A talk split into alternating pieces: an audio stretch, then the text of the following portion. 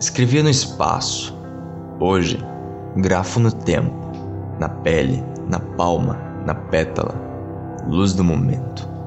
Sou na dúvida que separa o silêncio de quem grita do escândalo que cala no tempo, distância, praça, que a pausa, asa, leva para ir percalço ao espasmo.